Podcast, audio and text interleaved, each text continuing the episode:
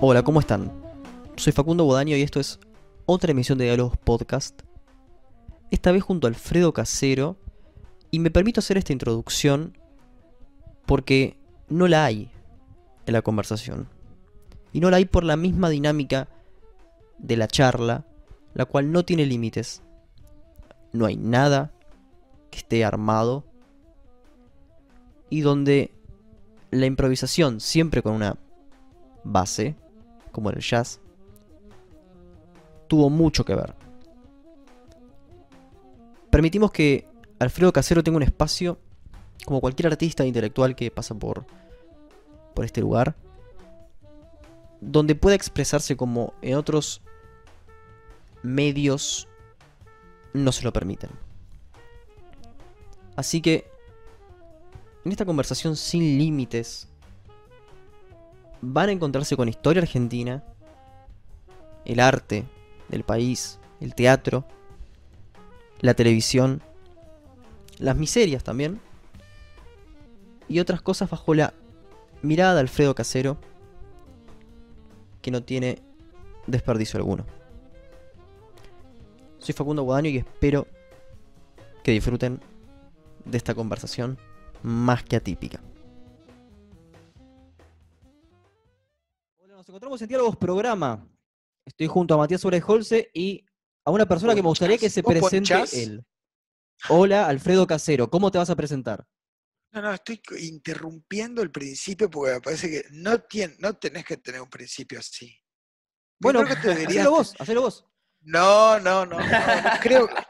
A ver, a ver, no creo que, que tengas que tener un. Sino, lo que yo noto que la mayoría de la gente que hace las cosas por internet siempre es que tratan lo posible de decir alguna cosa en este momento y, comete el error de que uno viene como con una. Y, y tomalo en serio, porque es, es parte de mi observación de, de haber pelotudizado, pelotudeado mucho en, en estas cosas. Es, a- en la tensión, vos venís, de alguna manera estás viendo una cosa, abrís algo y, y, y- y escuchás al chileno que te grita. Y te había ¡ay, otro día va a ser una onda, va a ser! Y te cago la cosa. Yo creo que usted es, es más sutil, puede ponerle sutileza. ¿sí? Hola, buenas noches o buenas tardes, lo que se te cante el ojete, y con más tranquilidad, no tan de abajo. Ya ahora que ya está más caliente, puede hablar usted en primera persona. Muy bien, Alfredo. Porque viste que, na- viste que ninguno habla en primera persona. Aquel- aquellos que, viste, es- esos que dicen, eh, le dije a mi novia, ella, viste, eh, es- están, están con quilombo en eso en la cabeza, porque hay momentos que, en donde no se gustan, donde no se gustan. Entonces, donde no te gustas, fíjate vos qué pelotudez. Las, viste, las tías que no sabés cómo eran, pues decían, ay, no, yo no me saco foto. Imbécil, yo no sé, sé cómo eras, nadie va a saber. Nosotros, mi, mi eh, generación conoce, nuestros abuelos lo conocimos por fotos. Ustedes van a conocer el orto, los que vengan adelante, el orto van a conocer, porque todo eso va a quedar absolutamente en la nada, no hay nada ahí de peso. Entonces, No, pero que- mira, Alfredo, Alfredo, que hay muchas cosas de peso, porque justamente eh, algo de peso es tu carrera. Y queremos hablar a fondo. No, ah, sí, sí, sí, dale. Bueno, hablemos de mi carrera. Perdón, pero, fue una entrada, fue una entrada, digamos, para romper, romper el formato y que busques un formato eh, eh, que sea copadísimo. Es más, vos tenés, poca, vos Yo- tenés poca luz. Vos Yo tenés te propongo algo, Alfredo. eh, Y ¿querés? Matt, eh, y vos tenés poca luz. O sea, te digo, ves Ah, que yo no- estoy tratando, ya sé, pero yo te, te estoy cuidando, el, cuido la quinta, hijo de puta, cuido la quinta. Yo voy a cuidar la quinta siempre si son amigos. Sí, sí, no, tengo otro foco. Ahora arrancamos. Sí, sí, sí. Ahora arrancamos. Pero ¿Te, te eh, parece presentar vos el programa, Alfredo? no. Me, me parece que lo presente él, pero vamos a laburar en primera persona. Dale, dale. Dale, bueno, Vamos. está bien. Entonces, este, espera, Alfredo, me gustaría hablar de algo que veníamos un poquitito antes hablando también, que era tu, tu background de jazz, del jazz neoyorquino. Por ejemplo, estaba, pe- estaba pensando en el disco que hiciste con Pará. Ortiz Berea. el, de, el tema ese que hablas sobre José Cepaz. ¿Cuál es tu background de jazz? Porque recién tuvimos como una introducción. Cepaz. Sí, sí, el tema, el tema de José Cepaz. No hay ningún tema de José, pero ya decir qué pasa. Y, ah, pará, son dos cosas diferentes. Primero voy a hablar de lo que es la idea, de lo que a mí me dejó, porque yo no soy, o sea, yo, yo la música la, eh, es lo mismo que te decía de la lectura. Yo no sé si soy, yo, no, ah, eh, yo soy un compilador y un mirador de todo, no me importa quién lo dijo, quién lo dice. Forma parte de el- la, viste, una pambición para eh, agarrar todo lo que puedas porque yo soy una, cámara.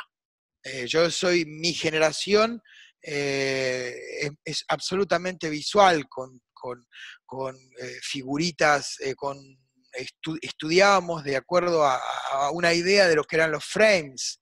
¿Entendés? O sea, para nosotros en- un frame tenía que estar Belgrano, la batalla de San Lorenzo, todo lo que podía hacer y después tenías que leerlo o escribirlo también parece. Entonces ahí eh, el jazz lo que me dio fue una ruptura entre lo eh, tan digital, escúchese bien, digital, digital eh, y tan diferenciado a mi ser analógico. Yo soy absolutamente analógico. A ver, no soy, soy absolutamente analógico. Soy analógico y cuando tengo que ser digital me cuesta un huevo. De ser digital es binario. Es un código binario de la vida también. Es 1, 0, 1, 0, 1, 0, 1, 0, 1, 0, 1. ¿Está? Entonces, en el a ver, a los argentinos. 1, 0, 1, 0, 1. Ay, mira, yo no quiero ser 0. Bueno, te cambio con otro. A ver, ve- ¿podemos cambiar a otro? Sí, bueno, yo, pues, ¿entendés? Entonces hay todo un, un madeje que tiene que ver con la mentalidad binaria y con la, y con la o sea, lo binario, lo, lo digital, con lo estrictamente libre. Ninguna de las dos cosas tienen absoluta libertad, no tiene ni, ni- ni- ni- la perfección eh, de un órgano Casio tiene la libertad eh, absoluta de un piano Steinway, porque el piano Steinway tiene otro problema, tiene que ser que lo maneje. Cuando vos decís, eh, tiene, o, habíamos dicho ayer, o le cuento a la gente, o te cuento a vos también, Matt, que no, no- charlamos de eso. Em, el jazz es eh, la, forma de, de romper tanta, tanta cosa digital que había eh, de pensamiento, no digital de música, ¿eh? Digital es otra cosa y esa es otra parte de mi vida y me gustaría compartir con vos algunas cosas que hago. Estás hablando de un pensamiento binario entonces en el mundo, eh, en el mundo del arte argentino, entonces, o en la sociedad No, argentina. no, en yo no digo, de- no, no, yo no hablo de la sociedad argentina ya, no, la sociedad argentina No, al momento de creo- digo, había un pensamiento binario y el jazz. Ah, no, no, no. No, no, eh, no, existía un pensamiento binario porque proveníamos de una dictadura y de un quilombo, o, o sea, nace en la época de Menem, cha, cha. Ujú. Y veníamos de un pensamiento binario, 1, 0, 1, cállese la boca y hágalo, y entonces vos- eso, la bajada, era una bajada terriblemente digital. Y entonces todos aquellos que teníamos el corazón eh, analógico, que corazón analógico pasa a ser lo siguiente, sino que como un pelotudo y en la televisión no puedo explicar todos los conceptos, que son largos. Esto no es, esto El no es la televisión, así que dale. Ya sé, no me digas boludez, ya lo sé que no, pero mirá, ya sé que no es la televisión. ¿Para qué te tiras un bocadillo al pedo? Bueno, ok, ya sé que no es la televisión. ¿Por qué te- ya sé que no es la televisión. Por eso puedo hablar tranquilo y te puedo explicar cada uno de los que es el pensamiento binario y el pensamiento. Esto es absolutamente mío. O sea, si alguno lo dijo, se va a la concha de su madre que se lo quede. El pensamiento binario es el pensamiento que tienen que tener los, los países, por ejemplo, que se reconstruyeron, que se fueron los países de las grandes guerras en Europa, Japón. Mismo China, que es absolutamente analógica China. China construye adelante y destruye atrás de lo que va construyendo siempre. Siempre fue así. El pensamiento binario es el pensamiento en donde tu vecino te da un balde y se lo pasás a tu otro vecino. El balde tiene pedazos de gente o puede tener eh, eh, eh, escombros o puede tener arena o puede ir pasando agua para pasar, apagar un incendio. Esa es la idea de donde el hombre forjó y talló, pero talló absolutamente el pensamiento, ese pensamiento. Por eso en algunos pueblos, como el japonés, como el alemán, como que realmente tuvieron que desconstruirse para volverse a construir, que es lo que te está llamando a ese pensamiento binario. Ahora, el pensamiento eh, digital, que es el pensamiento binario. Después el analógico es Voy a darte dos eh, diferentes eh, eh. Por un lado tenés un piano Steinway, hermoso. Tan, tomás exactamente una frecuencia, es perfecta hoy.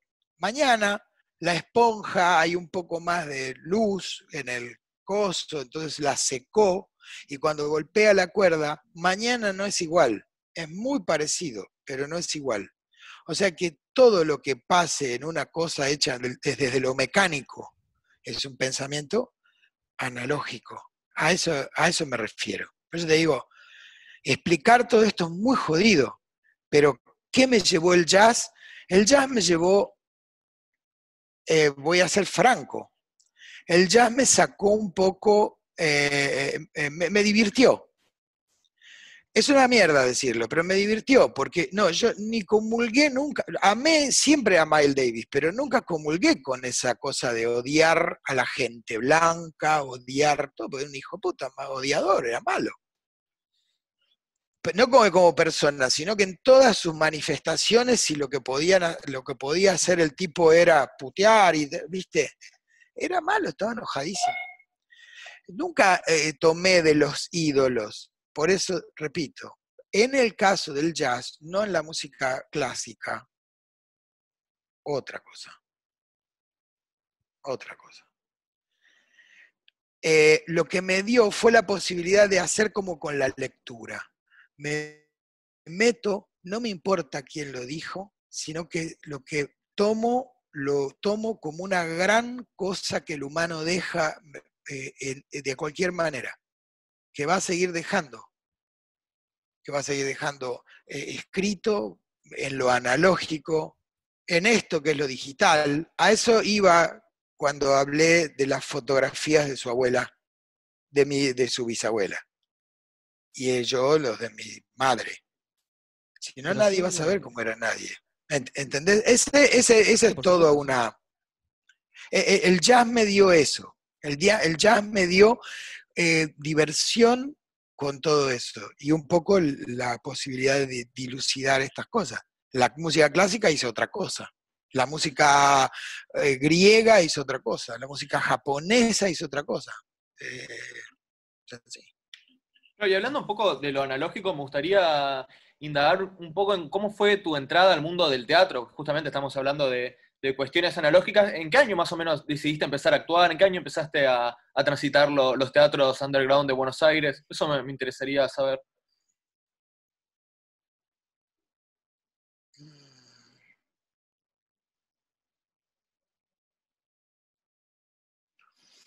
Eh, eh, en un momento, eh, yo estaba, bueno, pero es algo muy personal eso, muy, muy personal en el momento de, la de uno, ¿no? En el momento que uno va y lo está viviendo. Creo que lo que puede ser pedagógico de, eso e, es, una buena, tener una buena eh, sacar un buen resultado de lo que haya pasado, digamos, de eso, ¿no? Eso sería. Cuando empecé, puedo darte una fecha, la puedo inventar o puedo decir, fue el día en que me, no sé, yo toda la vida siempre me vi muy involucrado en lugares donde digo, ¿por qué estoy yo acá? ¿No? Entonces se dio, eh, se dio un caso, yo no soy nunca de, mira, vos entrás a ver lo de Japón y yo eso, cualquier artista vive toda la vida hablando de que, de que llenaba los estadios. Yo me chupo un huevo a mí. A mí me chupa un huevo. Me parece que todavía lo único que estoy, con, lo único que estoy enojado con la vida es conmigo por no haber hecho más y más y más y, y que me gane el, el, el sentar, el sentar el culo, ¿viste? Eso, eso sí, eso, eso me da una pena bárbara. Pero ¿en qué, qué estaba? ¿Cuál era la pregunta? ¿Qué era lo que estábamos diciendo? Ah, ¿cómo había empezado? En el paracultural, yo iba a lo de eh, Brisky y eh, Brisky y. Ah, y. Eh, no, empiezan, uf, empiezan los maristas. Los maristas, había una chica que se llamaba Laura Markert y su hermana, que era la Cookie Markert y Claudia. Que era Claudia y Cookie pelirrojas preciosas, Marker eran eh, irlandesas, eh, eran hermosas. Yo muerto de amor por una de ellas, por las dos, pero en realidad por una. Pasa el tiempo, mucho tiempo. Yo salgo y estaba pupilo en los maristas, ella era de Luján. Vuelvo, da, papá. Miro la tele un día y estaba Laura ahí con las gambas al ajillo. Y yo amé, amé las gambas al ajillo. Y me encantó. Y dije, yo no entiendo por qué. Bueno, ahí va eh, lo que uno pone de la parte de la vida de uno, porque yo toda la vida, la verdad que la- toda la vida no tuve una vida cómoda, eh, de ningún tipo, ni con la mínima, yo diría que la mínima comodidad, eh, lo mínimo indispensable para no vivir en la calle, pero con maldad, que es peor. Entonces, había un punto de referencia que me interesaba. A algunos les interesaba la paja de la actuación del actor que entré en catarsis y sabes qué te quiero decir, Vic, que los detesté toda la vida. Y de los otros que son, eh, que- en donde mi espíritu se pegó mucho al de, que- la persona que creo que fue un gran maestro para mí, que fue Brisky. Brisky me mostró eh, eh, que esto es trabajo y que es, ser condescendiente con el pensamiento propio, lo que a uno le parece bien. Y saber que a uno sí, sí. a eso pertenece. Entonces voy al Calibán, al teatro de Brisky, año 85, qué sé yo, 87, no me quiero acordar, no quiero, no quiero hacer memoria de mí, no, Echar la pelota. Y, a- y de ahí empecé a ir al paracultural, empecé a trabajar en el paracultural con Marcelo Mazzarello. Después em- eh, trabajé, bueno, empecé, después empe- y de ahí salí a hacer ya, ya, No, La no, salió de, de la cabeza primero. de la cabeza, claro, primero de la cabeza. Y de la, Pero- la estética que se manejaba en el paracultural ya venía prefijando la estética que, que tendrá de la cabeza. No, habla muy raro. ¿Qué- ¿Cómo prefija? No, no, no la fijó previamente. Te entiendo lo que me decís. Puedes hablar más tranquilo. Puedes hablar más tranquilo, coloquial. No, no lo, no lo, no estaba prefijada, porque en realidad no había una. eh, vos ves Chayachá, tenía la belleza de gente pobre para hacer la televisión, pero cuando daba- había plata, hubo plata y lo hicimos, pusimos todo lo que había que poner para que eso fuera bueno. Por eso pasó más allá del tiempo. No es que era una cosa, el paracultural, eh, el- el- donde yo laburaba con, eh, con, eh, en el paracultural, habían agujeros en el parquet de un gran galpón que supongo que sería un almacén del año 1900, y si caminaba medio mal te metía la pata para abajo y abajo había, o sea, no, no, si yo busco, fíjate el primer programa fuera del canal, el año 93, que es toda la fineza de un montón, de un, miralo, mirá, eh, eh, fíjate porque sí está lleno de pequeñas bellezas del momento para mí, eh, que compartíamos, que se llama Cha y que el tema dice Autant de doreur de Falbalal, le marquis frivole, le fréminois, pour un minuet, para un pequeño minuet no era lo importante que dijera, lo asunto que era, eso es Boris Vian. Y Boris Vian era muy pegado a, a Fabio Alberti. Todos teníamos un sentimiento libertario que venía atrás de nosotros, mucho atrás de nosotros, porque a, mí me cagaron la vida, todos los años de mierda que me hicieron vivir para el orto eh, de mi infancia, mi adolescencia y ahora mi adultez mayor. Fue una mierda. El, el país, ¿entendés? La, la- no el país, principalmente hay algo peor. Fue la época de los militares y la época anterior a los militares donde no sabés quién te la iba a poner. No sabías dónde. O sea, la, que los militares, vos llevas a tu hermanita al colegio, a la escuela, y hay dos colimbas cagados en las patas con los ojos abiertos mirando alrededor en la puerta del colegio que estás en Beirut. ¿Y vos vendías en el Eso tren en, en ese momento? No, no, no. eh, yo- Sí, sí, Era- la cuenta. hacía a los nueve años. No, no, no. Por eso. No, yo empecé a los nueve, empecé a los nueve años. Yo esto cuando te estoy contando, es- esto era cuando yo tenía 10 años, en el 73, por ahí 74, que empezó eso. 73, 74 y 75 fue un quilombo y un descalabro de la concha de la lora. ¿Y cómo llevas a la Entonces eso, en eso se te queda. Yo, por ejemplo, dónde escuchaba, eh, eh, te te digo dónde escuchaba música al sí, principio. sí, sí. ¿Ves? ¿Ves? Es una muy buena pregunta. Muy buena pregunta. Radio Nederland. Era una radio. Escuchate esto, Matt, a vos te va a gustar. Era una radio de onda corta, shortwave. Todavía hay. Hay algunas que son de los países, pertenecen al Estado, al, Estado de cada país, y que era una que, que desde, desde Holanda transmitía música clásica a la noche. Cuando yo estaba pupilo en los maristas, había un seminarista que era violinista y que había tenido un accidente y lo habían mandado ahí a arreglarse. Y era un cura en los, en los maristas, un pibe que se llamaba eh, Eduardo y se hacía llamar hermano Timoteo y tenía rota acá. El tipo era un violinista y escuchaba música. Y yo empezaba, eh, lo escuchaba a la noche y estaba escuchando eso. Después me agarré yo la de la, de la onda corta. La onda corta era lograr, por ejemplo, escuchar música china o empezar a, eh, a diferenciar el polaco del, de- el polaco del ruso o el húngaro del ruso, o la música rusa, del, de- escucharla por primera vez en mi vida las voces búlgaras. ¿Vos escuchaste alguna vez las, las, las voces búlgaras?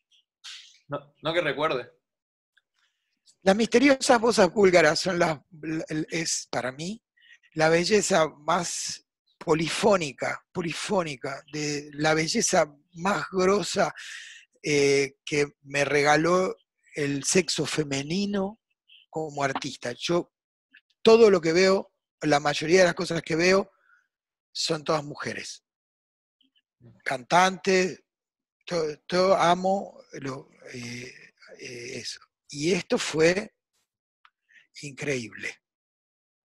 Eh, ¿A dónde iba? Que tiene todo line, Rex, eh, that's the humor of it. Decía, el, el humor de la cosa, para decir una cosa, es el, el- el- el líquido de la cosa. ¿no? Eso. Sí, Ahí, igual ahí- lo ahí que- voy, ahí voy. Me refiero, a- trato, trato de ir ahí, porque Era- si no era es un igual- plomo. Lo de recién se grabó igual, o sea, no es que quedó perdido en la nada, o sea, está... Ya sé, pero yo- ya sé, yo estoy yendo para adelante.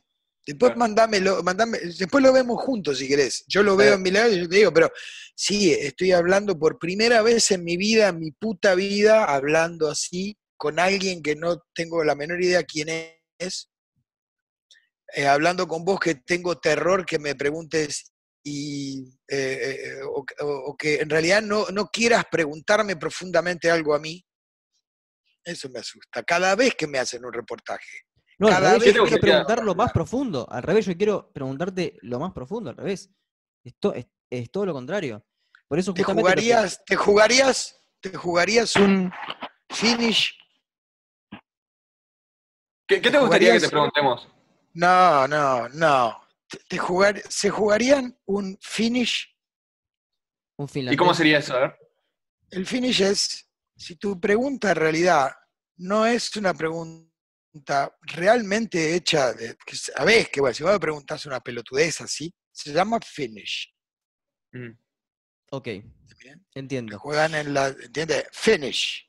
claro, si sí, no tenés una pregunta en realidad y no te mueve el corazón preguntarme algo después de todo lo que yo hablé, Mm. si realmente no hay nada y me querés preguntar de algo, pregúntame lo que quieras, pero realmente ubicate en ese lugar ahí.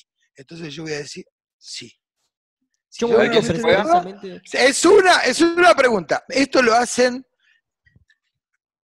bueno, se lo hacen a los pobres tipos que tienen que ser gerentes de, de la- de relaciones eh, de mucha guita y todo lo demás. Eso es también. Vos tenés que tener, hacer una pregunta para Bueno, que sea interesante la ¿Por qué Karate Forever? Perfecto, sí. Karate Forever me llamó Gastón. Casualidad, un amigo me dice, estamos con el asunto de eh, las películas chinas. Me gustan las películas chinas, me gustan las películas chinas. me gustan las películas. Casualidad, un tipo le- me avisa que tiene las, las películas chinas, de, eh, qué sé yo, y otro se encontró con otro que se llama Fernando Gastón, que es un productor de televisión, es un amigo muy querido. El tipo eh, coleccionaba, eh, juntaron, compraron todas las películas. Entonces dije, te las preparamos, las preparo, yo hago todo. Y ahí entré a hacer Karate Forever, que era lo, yo toda la vida, ah, cuando más gordo, he sido lo más anticarateca físicamente que existe. No hay nada comparable, no hay nada en mí que tenga que ver con Uma Thurman ni viceversa. Entonces le dije, "Te- entonces este hijo de puta que es muy hábil me dice, vamos, te tenés que poner el coso amarillo. Desde ese entonces, desde que yo hago Karate Forever, uso unas zapatillas que se llaman Onitsuka Tiger y son las de 1968, que son la- las mismas que usaba Bruce Lee y que son las que usa ella ahí. Y hay muy pocas. Es la única zapatilla que uso. Por eso uso zapatillas amarillas. ¿Por qué? Por eso. Necesitaba esas zapatillas amarillas. Excelente. Aparte no sabía eso. Vamos a- estamos jugando, ¿eh? estoy hablando, estoy- no, no, no, se, no se ponga duro, es un chiste lo del finish, pero está bueno. Sí, sí. Bueno, me gustaría seguir también. Cine casero. bueno, adelante. ¿Por qué? Vamos, cine casero. Cine casero, uy, buenísimo. Cine casero fue una re- restauración que mandó a hacer eh, Eurnequian, mandó a restaurar todas las películas argentinas, miles de películas, no miles, cientos de películas argentinas, y cientos, porque mandó a restaurar una gran cantidad de eh, em, eh, películas de la década del 30, 40, ¿viste? del 20, del 30, 40, de Armenia. Él es una especie de, viste, como un pope en Armenia, de tipo. Eh, y, él, y él había hecho, y hizo para Argentina, y trajo un, material que en ese momento estaba hecho todo a mano, viste, el tipo hizo realmente una cosa, más allá de hacer un programa que eh, eh, era él iba a regalarlo, o sea, él iba a dar eso a, a- a un... Vos calculás que ni siquiera deben estar esos trabajos en, en la... En, en la el- en- en los, bas- la- los datos, los datos que no se pasaron, dejaron de Mm, pasarlos a, a- las mesas de datos cuando se digitalizó todo, y, per- y tiraron a la mierda todos los cassettes, ya, ya no existe más, no existe nada más. Existe en la gente, en la gente que lo sigue subiendo No, sí, cuidado, cuidado. Sí, sí, sí, existe la gente, pero no existe en el, del- en el modo. El ¿No los tenés modo. vos? Como para... Sí, yo tengo algo, yo tengo algo del 97, pero ya quedó, la gente lo tiene. está bárbaro. Mm. Pero, eh, eh, eh, claro, lo- eh, muchas de las cosas, fíjate cómo se vuelve a lo del principio. ¿Cuántas fotos tenés en esa computadora? ¿Cuántas fotos perdiste en, en- en tantos lugares? Entonces, todo vale nada. Solamente vale lo que vos le das a otro. Todo vale nada. Eh, es, eh, eh, si vos lo querés ahora, pagás por eso. Si vos lo querés más adelante, ya está. Eso- ese es el mundo que está cambiando hace muchos años, que hace que la televisión haya perdido su poder, no su, su atractivo. ¿Y cómo surge Chat 3D Movie? Pues estuvimos hablando de lo digital y lo analógico, y Chat 3D Movie tiene muchísimo de digital con esas animaciones 3D. ¿Cómo, cómo surge Claro. la idea de trabajar ese, ese plano? Momento, el pensamiento digital no tiene que ver con el trabajo digital, ni la música, eh, ni tampoco una música invalida a la otra, ni lo, yo no estoy hablando de lo digital como la música que nosotros hablamos de digital, que no es más que música, y que, tiene que, que es una forma de acomodarla, la música. Los analógicos dirían música digital, o pensarían en la música digital como música digital los analógicos, ¿me, me explico? Sí, sí, Esa- sí, Esa sí. música es digital, dicen. Pero los otros reconocen en esa música digital miles de diferentes maneras de hacer música. Eh, eso. No es que el- el- el- la digitalidad mató muchísimas cosas, pero... Bueno, el progreso, Sí. muchachos, mata la belleza sin querer. Porque en la búsqueda de lo que viene eh, es lo que hace que nosotros los renacentistas tengamos lugar. Yo soy renacentista en mi manera de hacer. Yo necesito de máquinas para poder llegar. No Sí, soy un también- actor, no soy un actor de las tablas y de nada. Yo necesito, si pudiera volarte la peluca todas las semanas en un teatro, lo haría. Lo que pasa es que lo único que estamos acostumbrados es cuando vemos un actor, queremos ver el actor, lo queremos ver todo, te lo querés comer todo. Pero quizás en esa, esa cosa que no está digitalizada eh, en este mundo tan cambiante, porque hicimos un recorrido desde los 60 hasta acá casi, eh, siempre quise ver tus obras de teatro en YouTube también. Y hay muy, muy poco filmado, por ejemplo, de, de Casero Experimento. Yo sé que es algo del yo- momento y que lo sentís ahí, pero Sí, sí. Bueno, eh, hay una cosa que es un regalo del alma que le di a toda. es- fíjate vos hasta dónde llega mi. donde- ah, lo que te decía recién, que pasa conmigo. Un, cualquiera hubiera, viviría toda la vida. Hola. Sí, sí, Sí, estamos sí. acá. Ah, para ver, más tarde. Ahí está. Eh, cualquiera viviría toda la vida de haber metido un gol. O de haber metido goles. Estamos bien.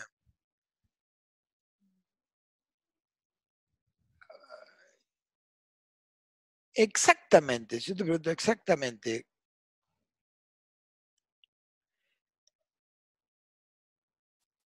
Yo no sé si sirve tanto haya servido tanto. Sé más o menos de dónde vienen las cosas, para dónde, de dónde vienen las cosas.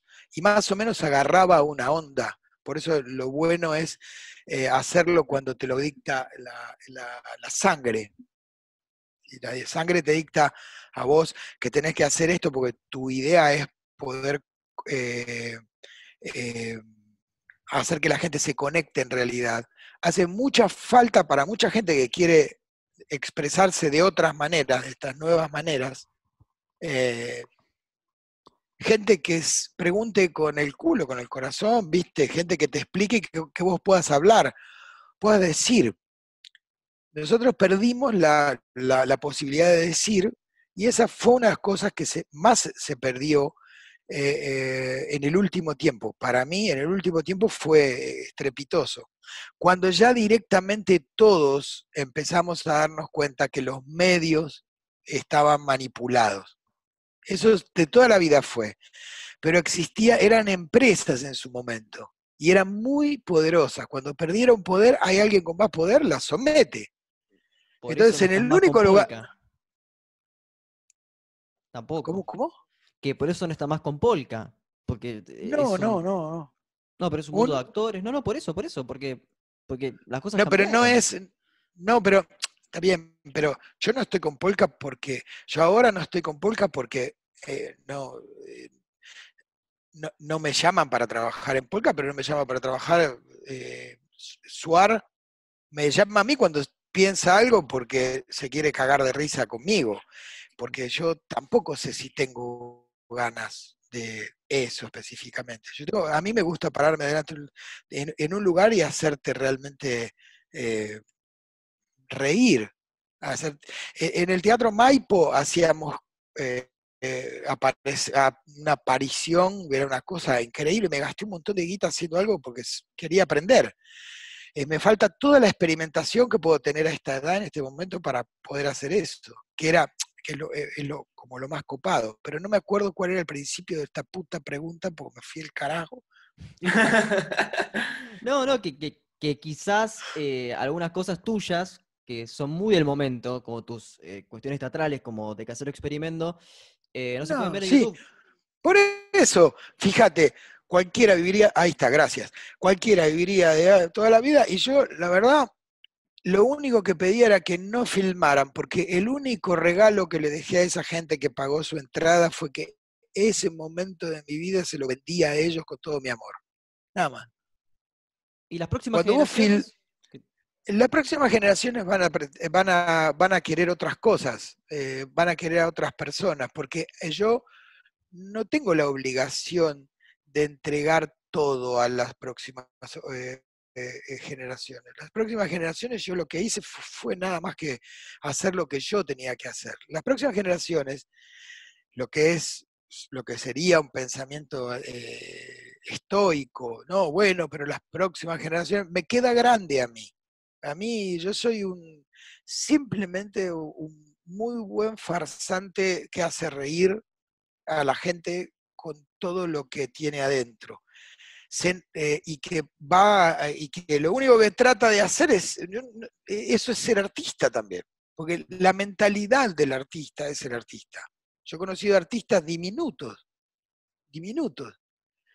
Eh, he conocido en, en San Martín, en un pueblo, había un pibe que tenía problemas, creo que tenía problemas de la columna o algo, creo que el pibe murió, con cables, con cables, y s- a- me hizo un helicóptero que se abría, yo no podía creer lo que hizo ese pibe, era una barbaridad, pero es, esa nimiedad, eso que no es nada para el establishment, es arte.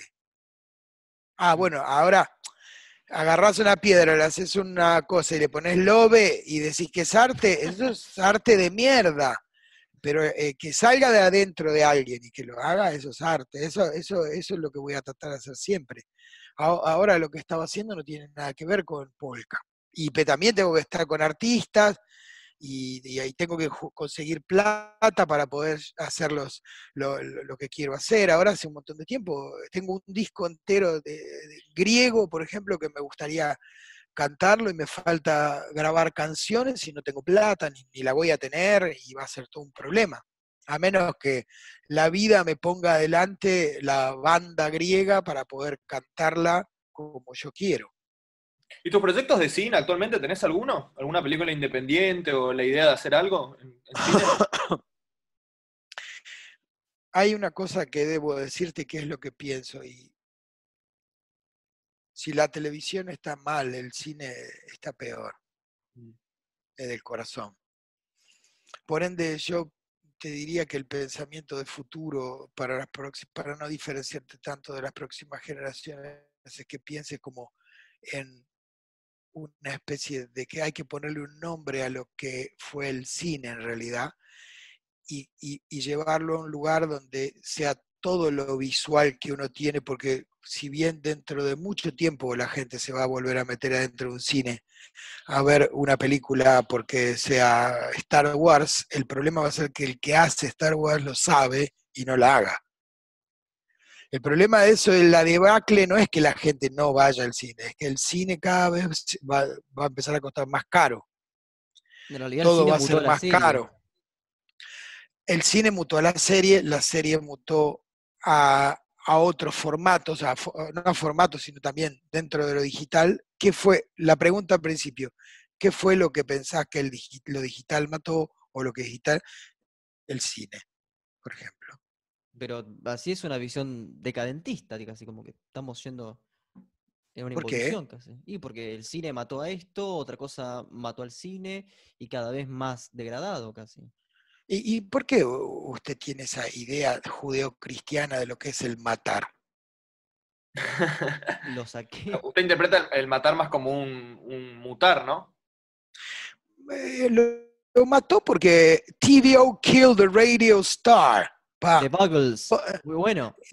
Entonces, vos decime qué. A ver, explícame puedes hacer. ¿Qué decir? No, porque ¿qué quiere que se haga? Como el presidente de la Sony diciendo, no, el CD nunca va a ser reemplazado por. ¿Viste cómo te reís? ¿Vos te pensás que yo voy a Pero- ser tan pelotudo de decir algo así? Cuando no lo. No, no, Pero era una no queja.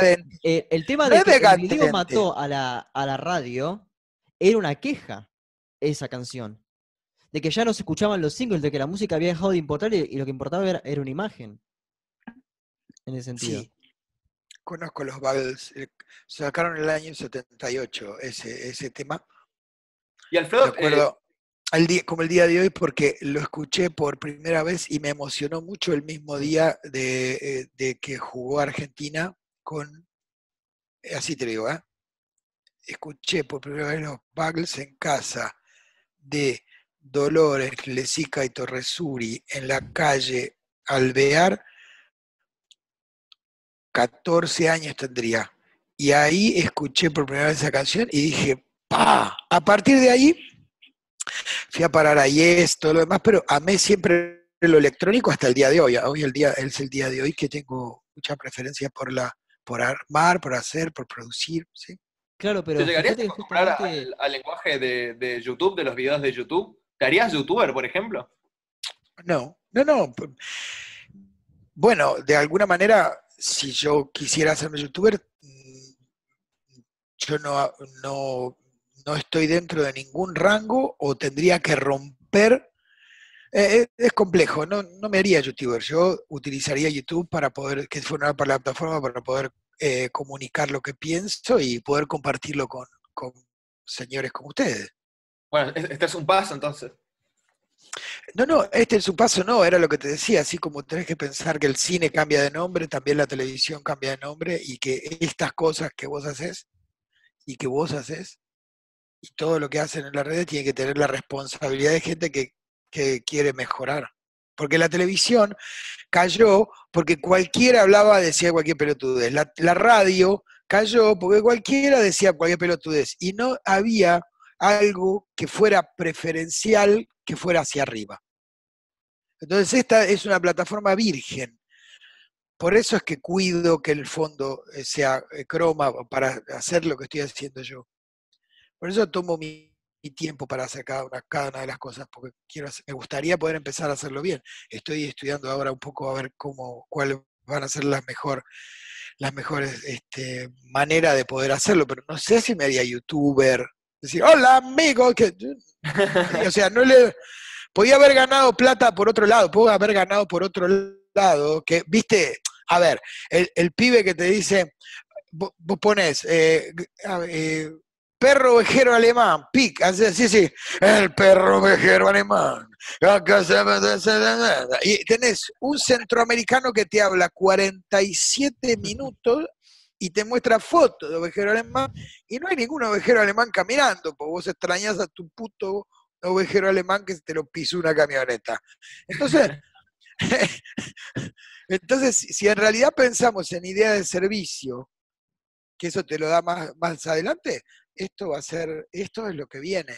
Yo eh, por eso hoy estoy con vos. Parece que es, es inteligente lo que hacen. Sí, pero, pero a ver, justamente en esa cuestión de, de transformarte, es siempre un problema. Vos, vos dijiste que, que estabas haciendo canciones griegas, las hacías en Casero Experimento. ¿Es siempre un problema de plata o es también, este, no sé, cuestión de armarte un home studio, un estudio casero y grabar? O... No, no, no, hay cosas que no se pueden. eh, eh, o el, el sonido del buzuki, no te olvides lo que dije de lo... Claro, Analógico. a- ahí va, analógico. Yo hago música analógica. Mm. Ahora hago barroco. ¿Qué ¿Con haces qué? vos? Ahora hago barroco y estoy haciendo y luchando para ver cómo puedo hacer para poder terminar esa producción de videos con artistas que viven en diferentes lugares del mundo, que son los que tocan, pues son los mejores. eh. Ah, Trabajo con un guitarrista de barroco que es de la concha de la lora, que es un tipo que vi- vive en el mundo, que está viviendo ahora en España, que, pero que tengo que buscarlo por todos lados. Hice el, el- el- el otro disco con Quito Gato, que también son tipos, son tipos muy grosos en el mundo en otras áreas. Cosas que también me dejó aparte del jazz, lo que me haya dejado. El jazz me dejó divertimento. Y pero, pero ¿qué pasó con la, con la gente de Gestando la Hollywood? ¿Por qué fue tan, tan corto todo eso? Porque todo tiene esa... eh, eh, esos fueron momentos específicos, no, no- nadie dijo que íbamos a hacer una banda. Mm. Serenader, la idea de Serenader, por ejemplo, fue primero que se- son tipos que se juntan a cantarle, o sea, Pepe, ¿me vienes a acompañar a tocar a tocarle a Pochita? Dice, viene el tipo con el código, che, ¿cuánto vas a pagar? Y te doy, consigo 10 mangos, bueno, tengo 10, me llevo 10 músicos de un peso. Era eso. Eso es Hollywood. La Hollywood Fiber del Serenader. Serenader, Serenader, que viene de los Tururú Serenader, que era una cosa de Landru que vos ni en pedo. Sí, vos sí, porque vos sabés de esto. Eh, eh, el, sí, sí, sos Sí, sí, me acuerdo eh, de, y del- del Landru- dibujante Landru, sí, Landru- lo Landru, sí. Landru hizo una, bueno, nada, hizo una revista de la Puta que se llamaba Tía Vicenta, que cuando yo era chico ya era vieja, que es el humor político más hijo de putamente gracioso y más eh, con una forma de decir las cosas que era única. Nosotros tenemos una gran tradición de cómicos, es una pena ahora. ¿Por qué es Y una Casero, pena si- ahora? Perdón, Si Matt. eh, humoristas para las, bueno, lo- lo- la gente que nos ve, lo- los jóvenes que, que por ahí nos llegan a conocer, ¿a quiénes, ¿a quiénes recomendarías que considerarías tus influencias o que considerarías que, que la gente debe conocer? Benny Hill, por ejemplo, puede ser. No, Benny Hill es, eh, es como la Biblia. Así que Benny Hill, de, eh, o sea, en nuestra generación, en mi generación, ¿no? Yo tengo 57 años, creo que debo tener la de tu padre o de tu tío o de tu abuelo. No sé, no sé la de que tenés, pero eh, eh, los que estaban antes de nosotros, que deben de tener 65, 70 años, eran los que seguía, para ellos, el imposible de no ver era Buster Keaton y era, bueno, para nuestra generación es imposible que vos no hayas visto o no veas Benny Hill. Monty Python también, ¿no? Momento, son todas cosas diferentes, son todas cabezas diferentes, todo hace todo, pero vos podés no ver Monty Python, pero, estoy diciendo, pero Benny Hill lo tenés que ver, porque Monty Python, eh, eh, que tampoco es una idea, ninguna idea, ninguna idea, mira, yo conocí los Monty Python después de que empezara un programa nuestro, de un programa que era después, a ver, primero empezó Chacha, Mm. ¿bien? Después empezó New Kids in the Hall. Perdón, de la cabeza. Chacha la primera época, New Kids in the Hall. 94, por ahí. Eh, ahí, la hora chanante. España. Muchachos, la hora chanante. De ahí, o- o sea, hubo un momento, hubo un momento en donde estaba justo, digamos, era, era como, se había dado todo justo, pero el gran, uno de los grandes motores estaba acá, o sea, y había sido, viste, a, a- a- a lo Bonavena, porque yo eh, lo tuve que defender a lo Bonavena. El programa, la vida, todo. No, ¿Cómo, cómo no recordás que recuerdo. era la recepción, la recepción del público con programas tan, tan innovadores, tan vanguardistas como Chachachá y de la cabeza? Las que- ¿Cómo era la. ¿Te acordás cómo La reaccionaba? pregunta sería, ¿cómo reaccionaba la gente el miércoles cuando te veía? Eh, la gente comía pizza, eh, los estudiantes lo grababan y lo veían seis, siete veces, el que tenía la suerte de, de fumarse un faso, se fumaba un faso. Pero era el miércoles a las 10 de la noche, fueron los momentos más lindos de muchísima gente que no se me olvidó jamás, y especialmente de mí. Yo quedaba dormido, me caía al piso de dormido porque tenía que estar 50 horas editando, porque era todo un quilombo antes editar. Editar eran horas y horas. Y, y muerte, fue la muerte. Entonces, eh, para mí los miércoles era como una fiesta. Era una fiesta. Era una fiesta. Eh, es el por eso el mejor momento de tu vida es este. ¿eh? Ahora, hay algo Sí, que que no siempre tenemos me... que editar, no tenemos que editar diálogos en VHS. No, es, eh, hay, hay cosas, eh, hay cosas muy eh, en, en todo. Mira, Chachá tenía una política eh, que, que- que es, eh, bueno, es mía, pero que también tiene que ver con todos nosotros, porque nosotros teníamos artistas muy queridas con nosotros al principio, una fue Mariana Brisky y la otra fue Sandra Monteagudo, las queríamos muchísimo. Eh, en el 93, viste, toda esa época, jamás, yo te, te pido que mires cualquier programa de Cha Cha Cha y me muestres dónde, excepto en un solo sketch, que lo hicimos específicamente porque lo pidió un tipo de la programación de Canal 2. Dos veces fue. Una vez Batman con Caramelito, que, que después yo le cambié todo porque lo que quería hacerlo era con la Fletchner, que era la, la Fletchner cosa más es una actriz de la Concha de la Lora y quería hacerlo yo con la Fletcher, que era la que hacía de la nona en, la, en los cubrepileta. Eh, Eso me era lo que más quería. Dos veces nada más tuve que hacer algo donde podía haber una cosa sexista. Jamás hubo una risa grabada, jamás. Nunca. Por suerte. Es más, nunca hubo una risa grabada, excepto cuando fue en, en vivo. Y fue el último programa que se emitió en vivo que la gente iba con entrada como si fuera en Nueva York. Iba con su entrada y falsificaban las entradas, los hijos de puta, salía más caro hacer una fotocopia color en el año 96.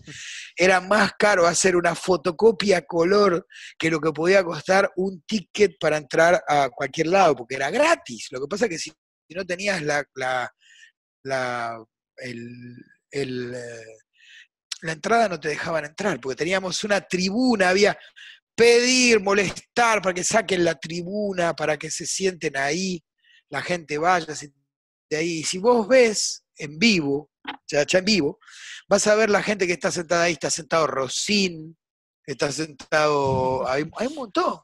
Estaba Castelo una vez, estaba- iba a verme todo el mundo. Y yo nunca le di bola a eso. Yo iba a hacer ahí un show que era eso. Era, yo no, no fui muy de, de como el paracultural en mis principios.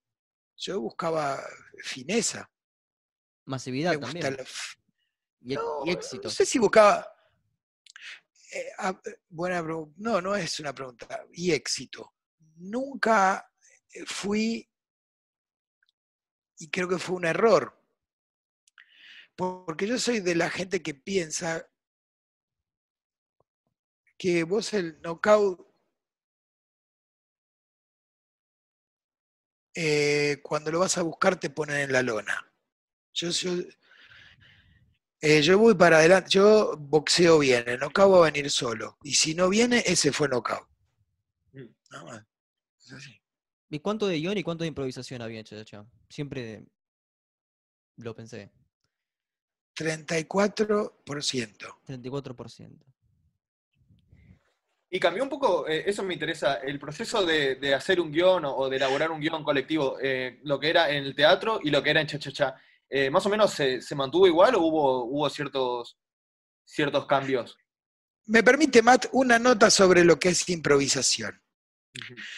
La improvisación es esto que está pasando, que no es que, ay, nos juntamos y no, no, no. La improvisación es, ahora inspiro, y si exhalo y no vuelvo a inspirar, se acabó la improvisación.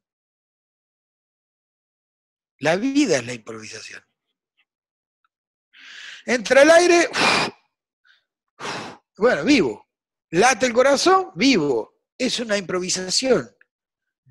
No hay nada que diga esta máquina ha de... o sea, no tenemos eso, somos nosotros una improvisación. Por eso la improvisación, lo, que, lo único que me dice improvisación, cuando yo escucho improvisación muchas veces, escucho eh, eh, quilombo. No. Y ahora vuelvo al jazz. Vuelvo al jazz, para usted que le- le- le- la vio por ese lado, y no sé si el neoyorquino. Si usted tiene mucho de una sola cosa, no se la banca. Tenés que tener todo, todo tiene que estar de acuerdo a una cosa que tiene que ver con el jazz, que es un poco de cada cosa para que el plato sea completo. Cualquier cosa artística bien hecha empieza de una manera, se desmadra y le da un gusto que le gusta lo que le gusta el ácido, le da el gusto al que le gusta, ¿entendés? Como si fuera una polenta que tiene diferentes sabores en diferentes lugares. Y hay un momento en donde todos los sabores le tienen que gustar a todos. Entonces, la improvisación lo que hace es darte en el momento eh, eh, la palabra justa para no, para no cagar la toma. Esa era la problema- única improvisación. Pero el problema Después es que estaba todo lo demás, después todo lo demás, hubo un hijo de mil puta que me hizo hacer escribir todos los guiones de lo que íbamos a decir en el Canal 2. Mm. Trataron de, de- de- de voltearme, someterme. Yo tuve que laburar como un hijo de puta para hacer eso. Trataron de sacarme todo, la peleaba, iba a hablar. ¿Viste? ¿Por qué hice eso? Bueno, Y Es que era un programa muy, muy vanguardista, muy adelantado a su tiempo. Y yo no sabía, para mí era, era lo que pasaba ahí, qué sé yo. Sí, eh, en realidad eh, después pasó muchos años donde no hubo nada que tuviera el mismo peso, que esto fuera parecido. O sea, fue parecido de manera medio malamente. Sí, no, no, nunca hubo algo co- como Cha Cha Cha. Eh, ¿Recordás en, en tus épocas de, de teatro y de, de Cha Cha Cha la influencia de algún... eh, Ah, eso, eso. Entonces, perdón, ¿eh? Perdón que me voy a la mierda.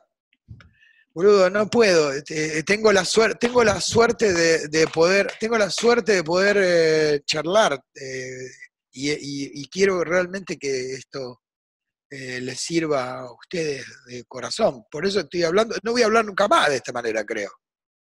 Es Lo tenés vos, es como, no, es un, es un documento histórico digital. es El que edita soy yo igual, ¿eh? ¿Eh? El que edita ¿Cómo, soy cómo? yo. El, el- el que edita soy yo, ¿viste? Cuando se corta la reunión. Está bien. Está bien, pero vos eh, entendeme que no entendí cómo que el que edita sos vos. Claro, porque imagínate el quilombo que es cuando antes, antes se nos cortó la reunión, ahora en cuatro minutos se corta esta y hay que, hay que crear otra. Eh, me Bueno, dale, ah, Bueno, entonces hagamos un ping-pong. Dale, preguntas ya. Tic-tac, dale. Pero no, Eh, son cosas que me abren. De, de la Dale, obra de vamos. Ionesco. ¿Cómo? Influencia de la obra de Ionesco. Eh, la que sí, no, la que tiene mucha de, Ionesco es, es, eh, de todos nosotros es eh, Vivian Haber. Vivian Haber hacía de cantante calva. Yo no, no, sí, sí, tenía mucha, mucha influencia de la- forma de, la, de su hablar, donde cada una de estas, eh, yo lo que noté, ¿no?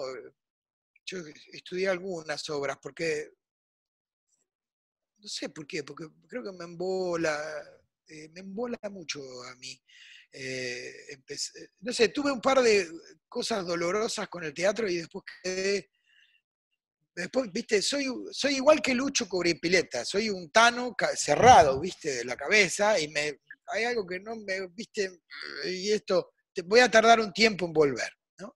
Saltar en paracaídas no me gusta. Yo te- ¿Que te gusta hacer de paracaídas? No. Eso sí. te lo digo. ¿Te gusta hacer teatro? Sí, claro. Por eso también busco otras cosas dentro del teatro. Si no, eh, eh, a mí eh, influencia de todos nosotros, de todos. Y de todos los, los cómicos, si vos me decís que yo tuviera que decirte un cómico, eh, a mí el tipo, me pasa que, ¿qué tipo de cómico? Porque hay una mala idea del capocómico como esa persona que eh, lleva adelante una troupe. Y eso no es verdad. Eso es un- es un eso, eso es una cabeza de grupo. El capo cómico es un tipo jodido que no deja que nadie salga nada, que no, di- nadie se- no se rían de él. Este es el cómico. Y después todo esto demás son todos unos pelotudos. Y por ahí siempre yo busco y voy a buscar uno que sea más cómico que yo para hacerme reír a mí. Entonces ahí ya hay un problema. Ahí ya tengo un kilo, porque hablo desde mí. ¿Entendés? Hablo como si hablara a, a la eh, la generación de mis hijos y la generación de la gente con la que yo me comunico de otra manera también. A mí me da vergüenza ver tipos de mi edad queriendo hacerse los pelotudos, los pendejos, o hablar haciéndose el canchero con una gorrita y disfrazado como lo que era un pibe de 25 años a los 50, me los 30 a los 50. Hay mucha gente que lo veo, me rompe los huevos. Tomo mi, rol, tomo mi rol en realidad, donde lo que digo por ahí a lo mejor sirve. Sí, ¿Sabés que obvio, obvio. justamente, Ojalá, ojalá. Yo No, no, escucho a mi padrino. hablando, hablando justamente de, de sentimiento, el otro día estaba escuchando un poco de, de Boom, este, la canción Ah. original. Y bueno, eso es una canción re- realmente emotiva. Me gustaría ir ahí, a, a cómo lo conociste, dale. qué sentiste, Vamos. cómo fue eso. Bueno, pero, eh, no, pero eh, tirame, pre- ¿cómo? La primera pregunta, porque si no es, eh, arranco a hablar y no termino eso. ¿Qué es lo primero, qué es lo, pri- qué es lo primero que te gustaría, qué es lo primero que te gustaría saber? ¿Cómo llegaste a The Boom? De casualidad. ¿Y tu reacción cuando escuchaste The Boom? De casualidad. De caso, no, no, de, Boom lo escuché después, eh, entre tantas cosas que escuché japonesa, después escuché de Boom y después me encantó la banda, porque una banda que Claro. tenía mucha guita puesta, mucha guita puesta. una gran producción. Miyazawa hace grandes producciones, que porque eh, eh, era, su negocio era vender discos, ¿entendés? O sea, era, era ese momento también. Yo en Japón hice la música para en ese entonces. No, pero primero, eh, lo primero era cómo llegué a The Boom, cómo llegué a Japón. Bueno, cómo- The Boom, The casualidad. Japón no. eh, eh, eh, The Boom, The Boom, eh, eh, la banda era medio como, ¿qué tenemos que tocar para este? Vamos a tocar con este. Y me miraban, y yo por más que me quería hacer el copado, no me gustaba un carajo. O sea, nunca me gustó un carajo la actitud de tener que mostrarse sumiso. Ante otros artistas que no, porque no los entendés y porque el hit fue la canción porque la canté yo. Porque después el tipo siguió vendiendo esa canción, vendiendo esa canción, vendiendo esa canción, vendiendo esa canción, gracias a Dios porque es hermosa. Y la canción, lo que dice la canción, Claro. hay un video, bueno, no importa, pero lo que dice la canción, donde está, donde está eh, eh, eh, traspasada al español, al castellano, bien pasada, bien pasada, está muy bien traducida, porque eh, el japonés y, y- y el giro que el japonés le da al uchinaguchi, que es la lengua de la isla de Okinawa, le da un giro especial, el cual que, que es muy jodido para entender muy bien el porqué de las construcciones, porque los mismos okinawenses no les gustaba mucho que un japonés cantar una canción de Okinawa, porque Okinawa tiene, bueno, no sé si lo puedo decir públicamente, pero creo, creo que sí. Okinawa es una isla que fue diezmada en la Segunda Guerra Mundial, le hicieron mierda, porque era la primera isla antes de llegar a Japón. Pero era en realidad el reino de Ryukyu. Era un reino totalmente dedicado a la belleza, al arte, a las cosas lindas, a la música, de donde provienen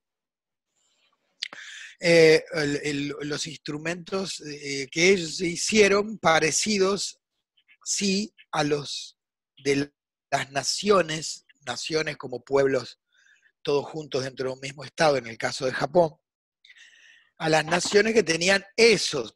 Unos tenían el samisen, ellos hacían el sanshin, que era sanshin son tres cuerdas. Yo tengo uno. Entonces, todo e, e, ese giro que le da a un japonés, al, no le gusta un carajo, al dueño de la canción. Y yo cuando fui, eh, perdón, a, los okinawenses, cuando fui, fui a cantar con, no fui a cantar porque en realidad eh, fue una cosa así de Macho Paredes, con un tipo que fue el que había hecho la canción que se llamaba, que no, no Shimauta, sino otra que se llama Haisai Ojisan que es una canción muy difícil de cantar porque había que cantarla en Uchinaguchi. El Uchinaguchi es una lengua que, de, una eh, isla que es muy cerrado. Es como un dialecto. Que se diferencia mucho. Sí, sí, no entienden nada, los japoneses no entienden.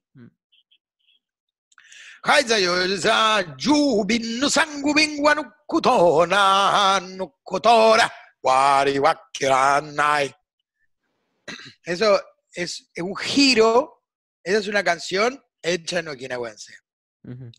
Ahora, Shimauta es una canción cantada en japonés al estilo, porque Shimauta quiere decir algo como canción de la isla, como hay algo, algo parecido a decir blues, a decir, ¿entendés? Es una forma de canción, tango, milonga, Shimauta. Canción, isla. Entonces, había toda una cosa, hubo toda una cosa que yo nunca lo viví ese trasfondo. Cuando yo llegué, eh, eh, eh, me agarraban los diarios de ultraderecha y me, hacían unos reportajes que me asustaban. Claro. claro. Porque, viste, todo una cosa, una lapicera y todo escrito a mano. No, bueno, pero no todos son nacionalistas. ¿eh? No, Japón no es eh, nacionalista. Esencialista, quiero decir. O sea, ah, esencialista, sí. Sí, sí, sí, sí, eh, mira, corta la, esa. Mira, hay izquierda, hay derecha, hay todo, pero estaban todos calientes conmigo, que yo no lo sabía, porque Shimauta es una canción que habla de la isla de Okinawa, y justo cuando yo fui, que fue en el 2001, 2002, que fue cuando el quilombo del, estadio, de todo lo del, ¿cómo se llama?, del mundial y toda la bola, se cumplían 30 años de que Estados Unidos le había devuelto eh, Okinawa a Japón y la canción se hizo un hit porque los japoneses no querían decir, eh, eh, o sea, es como es un pueblo como decir, bueno, y si le das una válvula de escape, larga por ahí, pero no te va a decir por qué. ¿Sabes por qué? ¿Sabes por, qué? No, no. Porque ellos son extremadamente digitales. Volvemos a lo primero. Volvemos a lo primero. Extremadamente digitales. ¿Por qué Shimauta? ¿Por qué llega a mí? De casualidad. Un analógico, un análogo, un análogo, un analogicista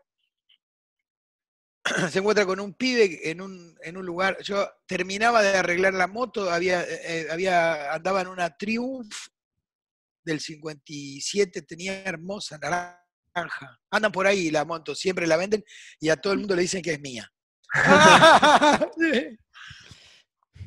Entonces eh, andaba ahí y fui un día y este pibe que se llama Gustavo Agarie, un pibe que es de la isla de Okinawa, de familiares de okinawenses, me da un disco, yo escucho el disco, me encantó y ya habíamos terminado el disco de Casaerius.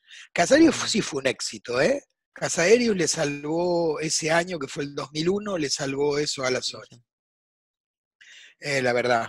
Y, le dije al tipo, tener Pepo Ferraz, le dije, para todo, porque tengo un tema de la zamputa. Y hablé con Juan Blas Caballero e hizo la versión con la que se escuchó en todo el mundo y después se subió el dueño de la canción a tocar con The Boom. Esa fue la verdad. Esa fue la verdad de la original, esa. Pero, Ahora, sí.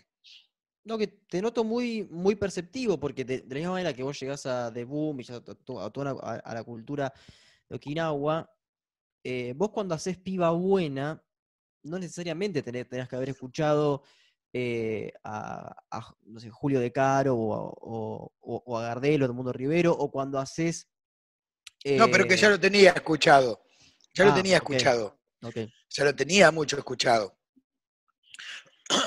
Te recomiendo que escuches los tangos. Tengo muchos tangos grabados y ahora voy a sacar tangos y los voy a pasar por acá y voy a cantar.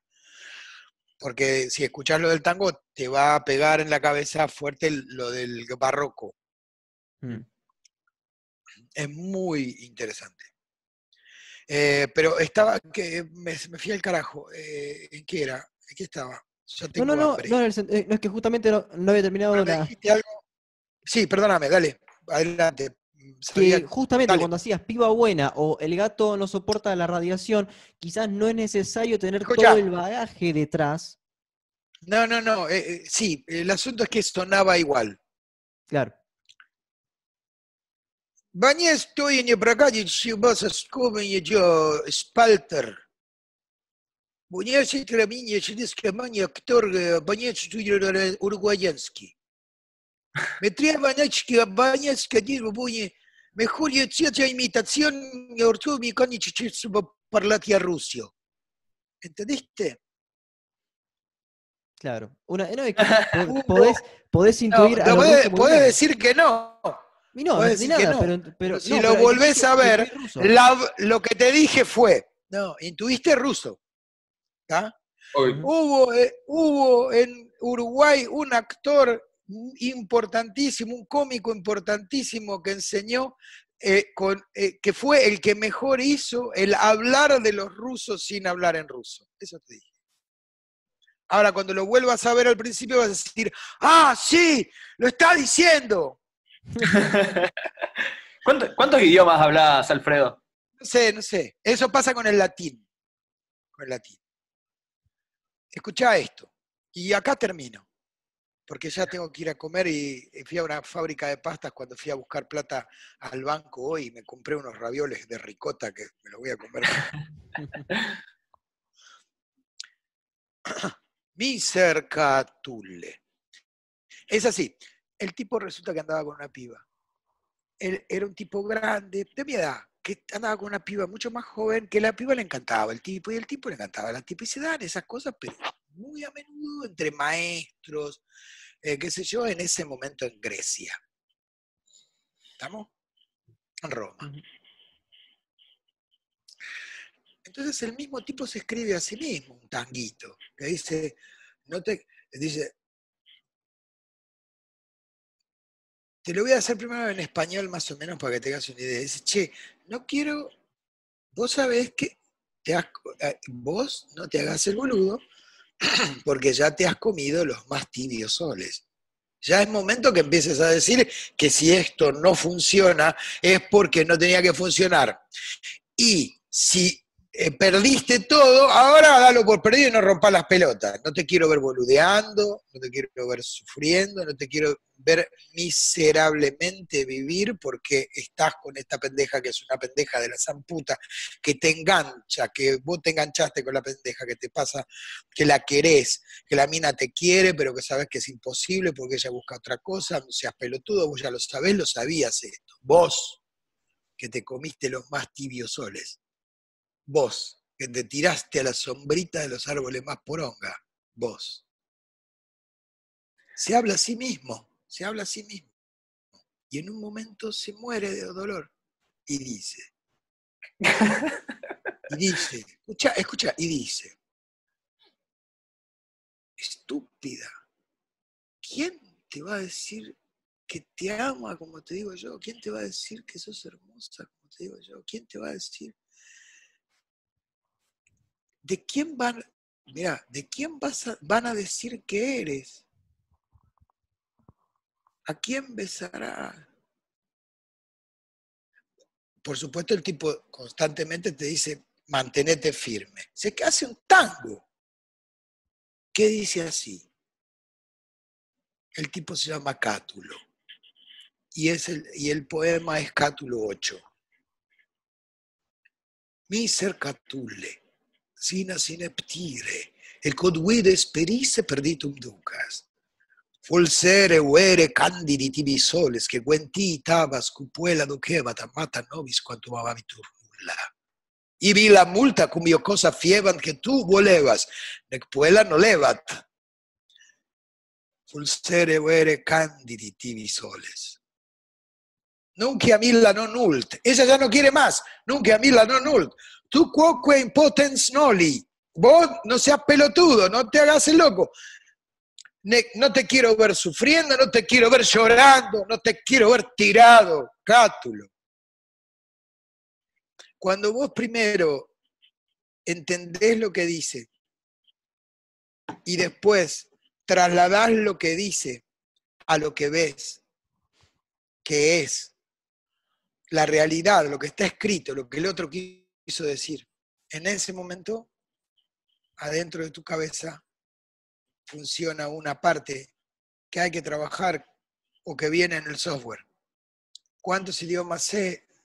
No sé si los sé todos, pero puedo hablar de cualquier manera para comunicarme con el mundo de la forma que sea. Por eso Asnabur también a veces. No sé, Charles Asnabur. No, pues, Asnabur es Ah, eh, yo lo conocía a Nabur, era una, fue la, la, peor persona que vi en mi vida, más mala que la mierda, más malo que la mierda. Eh, sí, porque... Peor que Miles, Davis. No, no, más malo que la, era malísimo, porque lo trajo un señor que tenía un lugar que se llamaba Oliverio Matebar, que tenía un, lugar donde traía a los músicos más grosos. Yo estuve muy cerca de muchos músicos muy grosos. Yo empecé a, a tocar la armónica eh, con Baden Powell el que inventó la bossa nova, ponele. Me hizo subir a un escenario. Yo, tuve, yo canté blues con, con, Taj Mahal arriba del escenario de ahí. Yo hice lo que se me cantó el orto, pero lo hice en realidad porque estaba en el momento. Por eso, los inquietos son dueños del universo.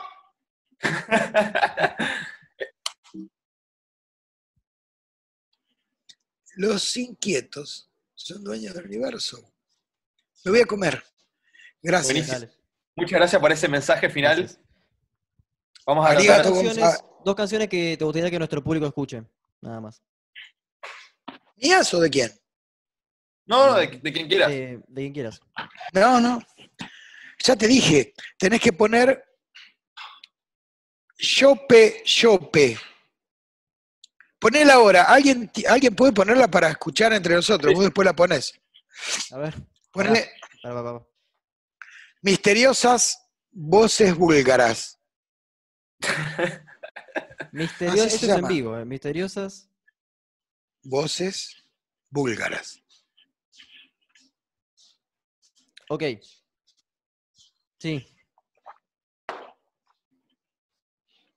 ¿Cuál de todos? Escúchala.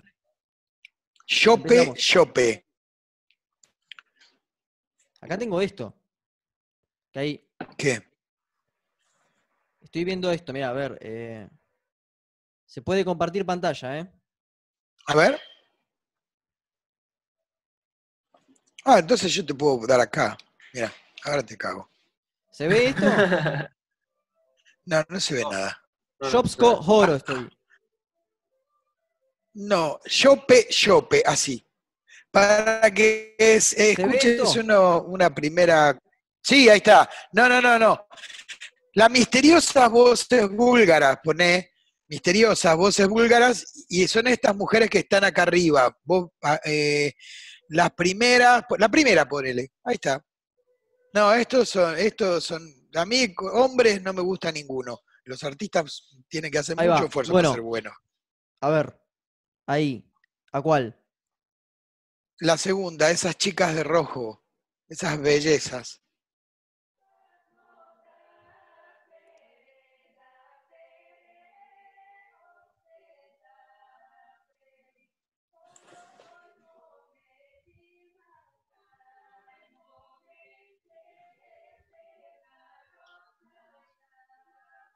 Esas son solo tres. Andate acá, mira. Acá una, dos, tres, cuatro. En el cuarto de abajo dice Bulgarian Folklore Cabalsviri. Ese, Cabalsviri. Y abajo está The Buggles, mirá. Yo no escucho nada. I am a camera. Pero I am a camera no es de Buggles. Mira, mira, mira. Morite de amor.